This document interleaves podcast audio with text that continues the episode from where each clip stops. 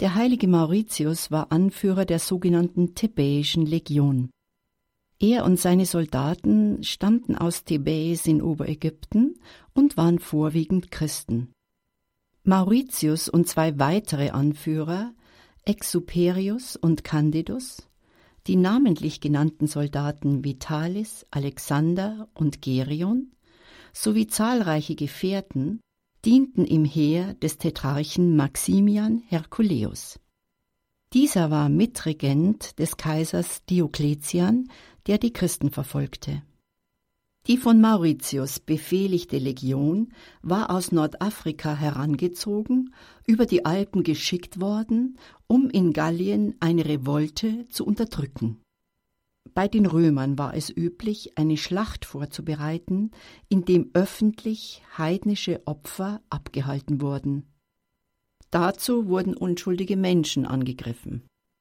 Nach glaubhafter Überlieferung wurden die Soldaten unter ihrem Hauptmann Mauritius im Jahre 302 gezwungen, gegen ihre christlichen Glaubensgenossen vorzugehen. Die Soldaten aber weigerten sich, diese Befehle zu befolgen. Davon zeugt jener Brief der Legende, in dem Mauritius versucht, Maximian sein Verhalten und das seiner Armee zu erklären. Wir sind deine Soldaten, o Kaiser, doch wir sind auch Soldaten Christi. Wir erhalten von dir militärische Stellen, von Gott aber die Unschuld der Seele. Du bezahlst uns die Mühen des Kriegsdienstes, doch er gab uns das Geschenk des Lebens. Niemals also, o Kaiser, können wir dir gehorchen, wenn er uns zu gehorchen verbietet. Zu allem Übrigen sind wir bereit. Zeig uns den Feind, und du wirst uns am Werke sehen. Unsere Arme sind nicht Arme von Henkersknechten, sondern Arme von Soldaten. Sie verstehen es wohl, die Feinde des Reiches zu bekämpfen, doch können sie nicht Unschuldige und Bürger töten. Um die Bürger zu verteidigen, nicht um sie zu ermorden, haben wir die Waffen ergriffen. Was hält uns unter den Fahnen? Es ist der Eid, den wir geschworen. Was würdest du sagen, wenn wir jenen Eid, der uns an Gott bindet, verletzen würden? Christus haben wir unseren ersten Eid geschworen. Seine Soldaten waren wir eher als die deinigen. Unseren zweiten Eid haben wir dir, o Kaiser, geleistet. Und nun, wenn wir die gottgemachten Eide brechen, was bindet uns dann, jene zu bewahren, die wir dem Menschen geschworen? Um uns sehen wir die Soldaten fallen, aber wir beweinen sie nicht. Im Gegenteil, wir freuen uns für sie und beneiden sie, dass Gott sie für würdig gefunden hat, für ihn zu leiden und zu sterben.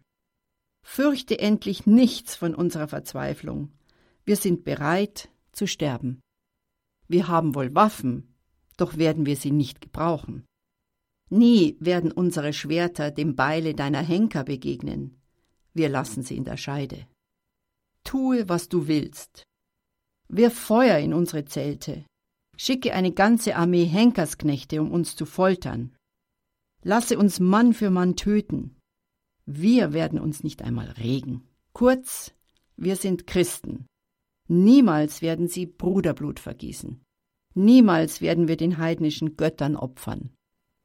Daraufhin ließ Maximian als Abschreckung jeden zehnten Mann der Legion töten. Doch keiner der Überlebenden wankte deshalb. Immer wieder musste nun jeweils jeder zehnte Soldat sterben, bis die gesamte Legion getötet war. Ihr Opfertod ging als das Blutbad von Agaunum in die Geschichte ein. Dies geschah im heutigen St. Moritz im Wallis im Rhonetal. Die Gebeine des heiligen Mauritius und seine Gefährten wurden bereits im Jahr 380 wieder aufgefunden. Der Walliser Bischof Theodor ließ zu Ehren der Märtyrer über der Fundstelle eine Gedächtniskirche errichten und die Reliquien an mehrere Kirchen verteilen. Schon bald entwickelte sich der Ort an der alten Straße von Gallien nach Italien über den großen St. Bernhard zu einem beliebten Ziel von Wallfahrern. Bei den Gebeinen fanden viele Wunder statt. Die 391 errichtete Kirche wurde erweitert und ein Hospiz angegliedert. Es war die Keimzelle des Klosters St. Moritz, das schließlich im 6. Jahrhundert gegründet wurde. Im Jahr 1128 nahm das berühmte Stift die Augustinerregel an. Der weltweite Ruhm des Stiftes im Westwallis beruht heute vor allem auf dem sehenswerten Mauritius-Schrein, und das vom Haus Savoyen gestiftete Kopfreliquiar des Candidus. Die Verehrung des heiligen Mauritius breitete sich schnell in ganz Westeuropa aus. Bis nach England im Norden und Spanien im Süden brachten Pilger die Kunde von diesem Heiligen. Vielerorts wurde bereits verehrten Märtyrerheiligen nachträglich eine Beziehung zur Thebäischen Legion zugeschrieben. Es entstanden Klöster, Kirchen, Kapellen und Altäre, die dem heiligen Mauritius geweiht waren. Mauritius wurde meist als Ritter in Rüstung mit einer Fahne dargestellt, welche mit sieben Sternen oder Wappen geschmückt ist. Er ist entweder zu Fuß oder zu Pferd. Auch in gewöhnlichem Soldatengewand wurde er abgebildet. Auffallend ist, dass Mauritius, abgekürzt Moritz, häufig mit dunkler Hautfarbe dargestellt wurde, was entweder auf seinen Namen oder auf seine ägyptische Herkunft zurückzuführen sein dürfte. Mauritius, Hauptmann der Thebäischen Legion, ist als Märtyrer der Patron der Soldaten, Waffenschmiede, der Pferde, Helfer in Kämpfen und einer der 14 Nothelfer. Abgesehen vom Martyriumsbericht und der jüngsten tatsächlichen Ausgrabungsfunde ranken sich viele Legenden um die Gestalt des beliebten Heiligen und Namenspatron.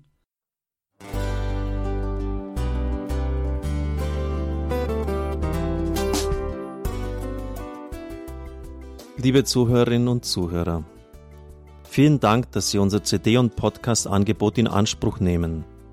Wir freuen uns, dass unsere Sendungen auf diese Weise verbreitet werden. Dieser Dienst ist für Sie kostenlos.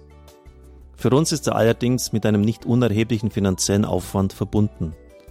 Deshalb sind wir für jede Spende dankbar. Alle Bankverbindungen unserer Spendenkontos können Sie über unsere Homepage horeb.org unter dem Menüpunkt Spenden einsehen. Dort besteht auch die Möglichkeit, online zu spenden natürlich nach den neuesten Sicherheitsstandards. Sie können diese Informationen auch bei unserem Hörerservice unter der Telefonnummer 08328 921 110 erfragen.